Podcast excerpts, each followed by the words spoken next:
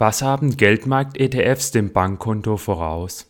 Darüber sprechen wir heute in Buy and Hold, dem Podcast für Wirtschaft und Geldanlage. Ich bin Elias und heute ist der 6. Februar 2024.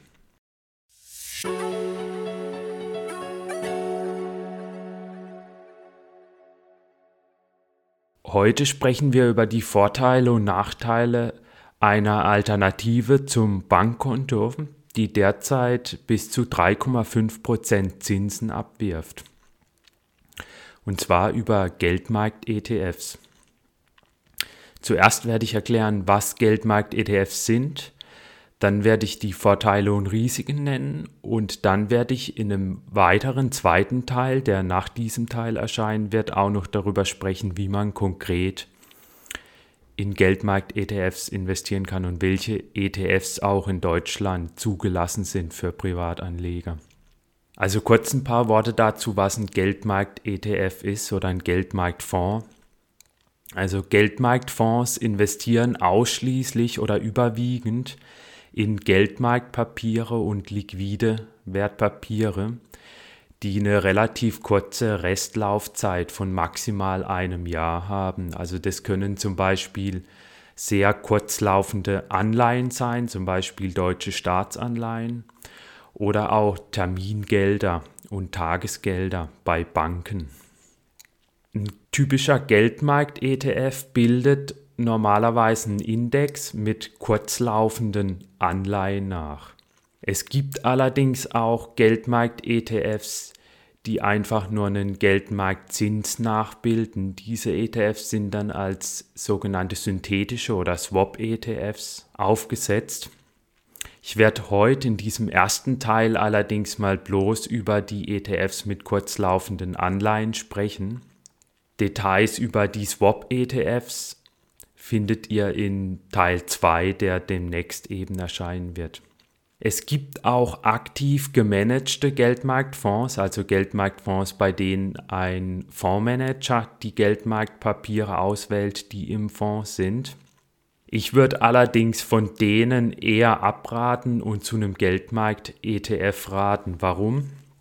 Zum einen ist der Geldmarkt-ETF transparenter, weil der ja in der Regel einen Index nachbildet und deshalb ist eben genau festgelegt, in was der ETF investiert und ja, ich kann das eben leicht nachvollziehen und habe dann womöglich auch keine böse Überraschung. Also in der Finanzkrise 2008 war es zum Beispiel so, dass manche Geldmarktfonds plötzlich sehr stark an Wert verloren haben, weil die auch in riskantere Geldmarktpapiere investiert hatten, also von Emittenten, die ähm, eben ein höheres Ausfallrisiko damals hatten und ähm, aufgrund der Finanzkrise haben dann diese Wertpapiere von diesen Emittenten plötzlich relativ stark an Wert verloren und die Geldmarkt-ETFs haben dann auch an Wert verloren.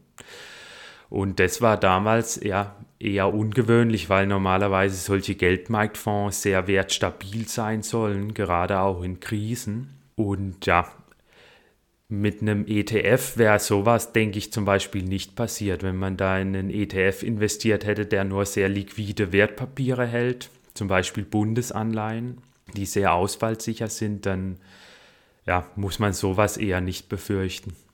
Ein weiterer Vorteil von Geldmarkt-ETFs ist, dass es bei ihnen keine Ausgabeaufschläge gibt. Die können bei aktiv gemanagten Geldmarktfonds anfallen die Kosten und die Performance von Geldmarkt-ETFs und ge aktiv gemanagten Geldmarktfonds sind ungefähr gleich. Das heißt, man wird da am Ende ja, keinen großen Unterschied haben. Auch die TER zum Beispiel ist nahezu gleich, die ist auch sehr gering bei aktiven Geldmarktfonds. Allerdings sind die Handelskosten laut dem Verbrauchermedium Finanztipp etwas höher bei aktiven Geldmarktfonds, weil die öfters direkt an die Fondsgesellschaft zurückgegeben werden, die Anteile, und weniger häufig an der Börse gehandelt werden und deshalb die Aufschläge an der Börse, die man für einen Anteil bezahlen muss, höher sind. Ich würde daher in Geldmarkt-ETFs investieren, da es hier schon eine große Auswahl gibt, aus der man sich den passenden ETF aussuchen kann. So, nun ein paar Worte dazu, was die Vorteile dieser Geldmarkt-ETFs sind, gerade auch im Hinblick auf ein Bankkonto, also warum man überhaupt so ein Geldmarkt-ETF halten sollte, wenn man eigentlich ja ja auch schon das Bankkonto hat. Also der erste Vorteil und der größte Vorteil dieser Geldmarkt-ETFs ist, dass sie als Sondervermögen zählen.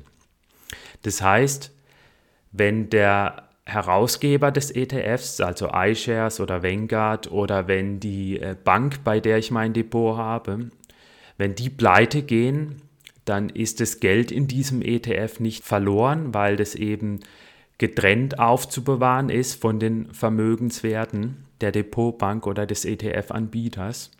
Und wenn dieser Geldmarkt-ETF dann gleichzeitig in sehr sichere Papiere investiert, zum Beispiel kurzlaufende Bundesanleihen, dann ist ein Ausfall dieser Papiere halt relativ unwahrscheinlich. Und ja, dann ist es eben relativ unwahrscheinlich, dass ich hier ähm, Verluste erleide mit diesem Geldmarkt-ETF. Bei einem Bankkonto hingegen ist es so, dass ich für Schulden der Bank hafte, wenn die Bank bankrott gehen sollte. Das heißt, Bankguthaben gehören nicht wirklich mir, sondern ich gebe der Bank einen unbesicherten Kredit und dieser Kredit kann eben auch ausfallen, wenn die Bank bankrott geht. Es gibt zwar die gesetzliche Einlagensicherung, die bis zu einem Betrag von 100.000 Euro einspringt, aber die ist aus meiner Sicht auch nicht wirklich sicher in einer großen Bankenkrise. Das habe ich auch alles in Folge 4 dieses Podcasts erklärt, wo ich erklärt habe, warum ein Bankkonto nicht sicher ist. Ich würde dennoch nicht nur auf Geldmarkt-ETFs setzen in meinem liquiden Portfolioanteil, sondern ich würde da auch noch den weiter diversifizieren, denn selbst Bundesanleihen können ausfallen in einem Extremszenario also Anleihen, die ein sehr hohes Rating von AAA haben. Deswegen würde ich auch den liquiden Portfolioanteil weiter diversifizieren, zum Beispiel über Gold, Fremdwährungsanleihen oder Pfandbriefen. Der zweite Vorteil von den Geldmarkt-ETFs ist, dass ich als Anleger rascher von Zinsanstiegen profitiere. Man sah das ja auch im Jahr 2022 und 2023, als die EZB die Zinsen angehoben hat. Da war es so, dass ein Jahr nach den Zinserhöhungen noch immer jede fünfte Bank Nullzinsen bezahlte. Das ging im Juli 2023 aus einer Analyse von der Vergleichsplattform Verifox hervor. Besonders die Sparkassen und die Genossenschaftsbanken zahlten weiter Nullzinsen. Wenn man hingegen in Geldmarkt-ETFs investiert hätte, dann hätte man wesentlich rascher von diesen Zinsanstiegen profitiert. Derzeit ist es zum Beispiel auch so, dass Swap-Geldmarkt-ETFs bis zu 3,5% Zinsen bezahlen. Und auch Bundesanleihen-ETFs schütten derzeit ungefähr 0,8% aus der Gelder, die ich in dem Fonds investiert habe. Also es ist praktisch eine Verzinsung von 0,8 Prozent. Und dazu kam dann im vergangenen Jahr auch noch eine Kurssteigerung von 1,8 Prozent. Das heißt, ich habe dann insgesamt eine Rendite von ungefähr 2,6 Prozent im vergangenen Jahr. Der ist auch wesentlich mehr als bei den meisten Tagesgeldern. Also man sieht, dass solche Geldmarkt-ETFs eben Zinsanstiege wesentlich rascher weitergeben als viele Banken. Ein weiterer Vorteil der Geldmarkt-ETFs ist auch, dass ich relativ wenig laufenden Aufwand habe. Beim Tagesgeld kann es das sein, dass ich immer wieder von einer Bank zur anderen wechseln muss, um das beste Zinsangebot zu bekommen. Das habe ich bei Geldmarkt-ETFs nicht, weil die einfach eben die Geldmarktzinsen abbilden, die derzeit üblicherweise am Markt bezahlt werden und die auch die Bank eben erhält, wenn sie Geld am Markt anlegt, in sehr sichere Anlagen. Der vierte Vorteil ist, dass die Performance der Geldmarkt-ETFs vermutlich sogar besser ist als die Performance von Tagesgeld, zumindest wenn ich immer über die gesamte Zeit nur bei einer Bank bleibe und nicht wechsle. Das heißt, bei Geldmarkt-ETFs werde ich vermutlich langfristig etwas mehr bekommen, aber das auch letztendlich nur ganz wenig absolut gemessen. Also so großer Unterschied wird es in der Performance dann nicht machen. Aber ich glaube, in der Tendenz ist der Geldmarkt-ETF besser als das Tagesgeld, zumindest wenn man eben immer bei der gleichen Bank bleibt und sich nicht regelmäßig das bessere Angebot heraussucht. Der Nachteil ist freilich, dass Geldmarkt-ETFs auch negativ rentieren können. Also es kann auch sein, dass da die Rendite zum Beispiel minus 0,5 Prozent in einem Jahr beträgt und dann am Ende man weniger Geld in dem Fonds hat als in dem Jahr zuvor. Außerdem kostet der Fonds natürlich auch Geld, also hier fallen auch Verwaltungsgebühren an, die liegen meistens so zwischen 0,05 bis 0,15 Prozent der angelegten Summe pro Jahr, also es ist nicht sehr hoch aber es fallen hier auch Kosten an, die beim Bankkonto nicht anfallen. Aber dennoch, insgesamt dürfte die Performance gleich oder vielleicht sogar besser als das Tagesgeld sein. Ein weiterer Vorteil dieser Geldmarkt-ETFs ist, dass ich keine absolute Grenze des Anlagebetrags habe. Also bei einer Bank gilt der Zins ja dann häufig oft nur für Guthaben bis zu 500.000 Euro oder 100.000 Euro.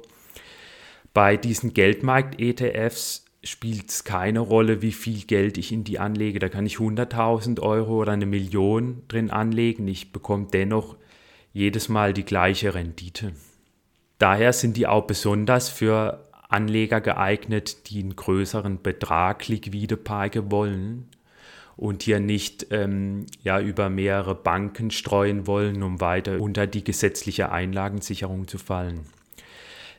Der letzte Vorteil dieser Geldmarkt-ETFs ist, dass sie sehr liquide sind. Also ich kann diese ETF-Anteile börsentäglich mit wenigen Klicks zu Geld machen und sie sind somit ja ähnlich liquide wie ein Bankkonto. Nun noch ein paar Worte zu den Nachteilen dieser Geldmarkt-ETFs. Ein Nachteil zum Bankkonto ist, dass ich bei diesen Geldmarkt-ETFs ein Kursschwankungsrisiko habe. Also diese ETF-Anteile können auch an Wert verlieren. Und zwar kann das passieren, wenn sich die Kreditwürdigkeit, also die Bonität des Herausgebers der Anleihen verschlechtert, die im ETF enthalten sind. Außerdem kann das passieren, wenn in dem ETF Fremdwährungsanleihen oder ja, andere Geldmarktanlagen enthalten sind, die auf eine Fremdwährung lauten, weil diese Fremdwährung natürlich dann gegenüber dem Euro an Wert verlieren kann. Außerdem kann das auch passieren, wenn die Inflationserwartungen der Marktteilnehmer steigen. Dann können eben solche Anleihen ebenfalls an Wert verlieren. Und es kann auch passieren, dass solche Geldmarkt-ETFs an Wert verlieren, wenn die Marktzinsen steigen, zum Beispiel wenn die EZB die Zinsen erhöht.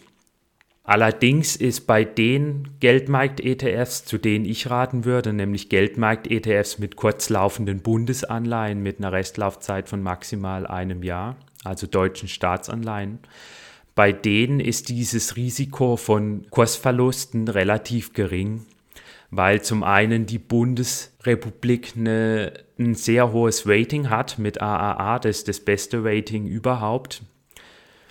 Das heißt, bei Bundesanleihen ist das Ausfallrisiko als relativ gering anzusehen.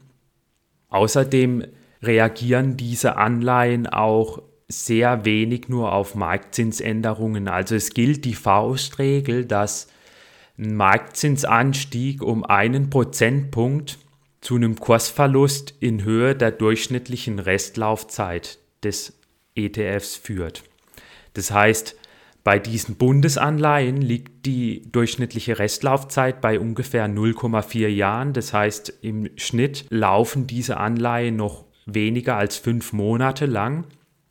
Und wenn man dann diese Faustformel nimmt, dann gilt eben, dass ein Marktzinsanstieg von einem Prozentpunkt zu einem Kursverlust von 0,4 Prozent führt.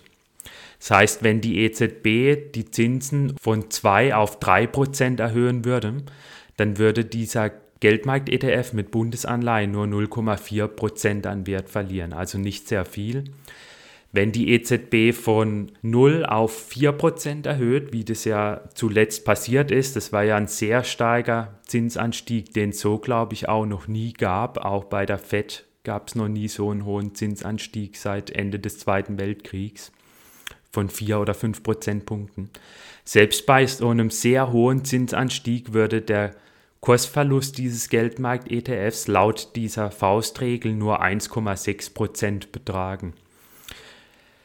Das heißt, solche Geldmarkt-ETFs haben zwar ein gewisses Kursschwankungsrisiko, aber das dürfte gerade bei solchen Bundesanleihen-ETFs relativ begrenzt sein. Man sieht es auch bei diesen Bundesanleihen-ETFs in der Performance seit Beginn des EZB-Zinserhöhungszyklus. Seit die EZB die Zinsen erhöht hat von 0 auf 4,5 Prozent, war es bei diesen Bundesanleihen-ETF so, dass die ungefähr 2 Prozent an Wert verloren haben. Das heißt, die haben nicht sehr viel nachgegeben. Was man außerdem beachten muss, ist, dass solche ETFs nicht nur an Wert verlieren können, sondern die können eben auch an Wert gewinnen. Und zwar, wenn die Zinsen sinken. Und da die EZB derzeit die Zinsen auch schon wieder deutlich erhöht hat, ist es künftig aus meiner Sicht eher wahrscheinlicher, dass die Zinsen wieder sinken und man da sogar dann Kursgewinne einstreicht mit solchen Geldmarkt-ETFs. Allerdings rechnen die Märkte auch mit Zinssenkungen, weshalb da ein Teil auch schon wieder eingepreist ist, dieser Zinssenkungen und dieser Kursgewinne. Man sieht aber auch gleichzeitig an meiner Rechnung, die ich gerade aufgemacht habe, dass man bei länger laufenden Anleihen natürlich ein erhebliches Zinsänderungsrisiko hat. Wenn man jetzt sagt, ich will nicht in solche kurzlaufenden Anleihen investieren, sondern zum Beispiel in länger laufende Bundesanleihen, zum Beispiel mit zehn Jahren Restlaufzeit. So eine zehnjährige Bundesanleihe wird bei einer Zinserhöhung von einem Prozentpunkt direkt zehn Prozent an Wert verlieren. Und ja, das ist dann schon ein enormer Wertverlust und deshalb ähm, ja, ist es eben anzuraten, in Geldmarkt-ETFs zu investieren und nicht in ETFs mit länger laufenden Anleihen. Der zweite Nachteil dieser Geldmarkt-ETFs ist, dass ich ein Inflationsrisiko habe. Wenn die Inflation hoch ist, und die Zinsen gering. Und es war in den vergangenen 20 Jahren besonders so, dass ähm, die Zinsen relativ gering waren und die Inflation hoch. Und ich rechne damit auch künftig, dass das eher wieder so sein wird. Warum habe ich in Folge 9 dieses Podcasts erklärt, wo es um finanzielle Repression ging. Wenn eben diese Zinsen relativ gering sind und die Inflation hoch, dann macht man da einen inflationsbereinigten Verlust, einen Realverlust. Langfristig war es so, dass solche Geldmarkt-ETFs und auch Tagesgelder gerade mal die Inflation ausgleichen konnten oder ein wenig besser liefen als die Inflation. Und deswegen kann man hier eben ja keine hohe Performance erwarten mit diesen Geldmarkt-ETFs, sondern die eignen sich bloß als Sicherheitsanker im Portfolio. Das heißt, da diese Geldmarkt-ETFs so wenig schwanken, insbesondere in Krisen, kann ich die eben sehr gut beimischen, um zu verhindern, dass mein Portfolio in Krisen zu sehr an Wert verliert. Wenn ich jetzt nur in Aktien investiere, dann kann es das sein, dass diese Aktien mal 50 Prozent in einer Krise verlieren oder noch mehr. Und das kann psychisch eine enorme Belastung sein. Wenn ich stattdessen dann noch solche Geldmarkt-ETFs habe, dann kann mich das eben beruhigen und ähm, das ist eine weniger große Belastung dann. Ein weiterer Nachteil dieser Geldmarkt-ETFs ist, dass sie auch schwieriger zu verstehen sind als ein Tagesgeldkonto. Man benötigt da ein gewisses Vorwissen, ein gewisses Geldanlagewissen. Und ja, es erfordert auch Eigenrecherche, so ein Geldmarkt-ETF sich auszusuchen und ja, dann auch ein Depot zu eröffnen und sich damit zu beschäftigen. Ein weiterer Nachteil ist, dass diese Geldmarkt-ETFs nicht zum Zielsparen geeignet sind. Also Zielsparen meint, dass ich auf ein bestimmtes Datum X hin spare. Zum Beispiel, ich will mir ein Auto in drei Jahren kaufen oder eine Immobilie. und ich weiß, ich benötige bis dahin ähm, einen bestimmten Betrag, dann eignen sich solche Geldmarkt-ETFs eher nicht, sondern da würde ich dann eher zu einer Bundesanleihe raten, entweder einer inflationsindexierten Bundesanleihe oder einer normalen Bundesanleihe, die dann eine Restlaufzeit von genau diesem Zeitraum hat. Zum Beispiel, wenn ich das Geld in drei Jahre benötige, dann sollte die Bundesanleihe auch eine Restlaufzeit von drei Jahren haben. Bei solchen Anleihen, da weiß ich dann einfach, mit welcher Rendite ich bis zur Fälligkeit rechnen kann, bis zu diesem Datum X in der Zukunft. Und ich werde da normalerweise auch mehr bekommen als mit einem Geldmarkt-ETF. Fazit, Geldmarkt-ETFs sind dem Bankkonto überlegen. Das liegt vor allem daran, dass die Anteile als Sondervermögen zählen. Wenn die Bank bankrott gehen sollte, dann kann ich bei dem normalen Bankkonto eben Verluste erleiden. Das gilt selbst für Einlagen unter 100.000 Euro.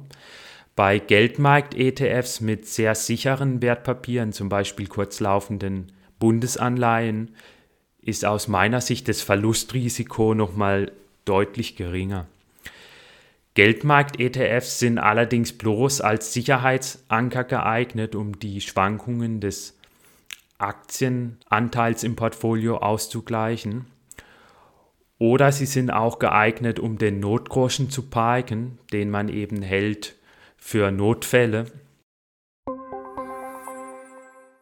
Das war's auch schon mit der heutigen Folge.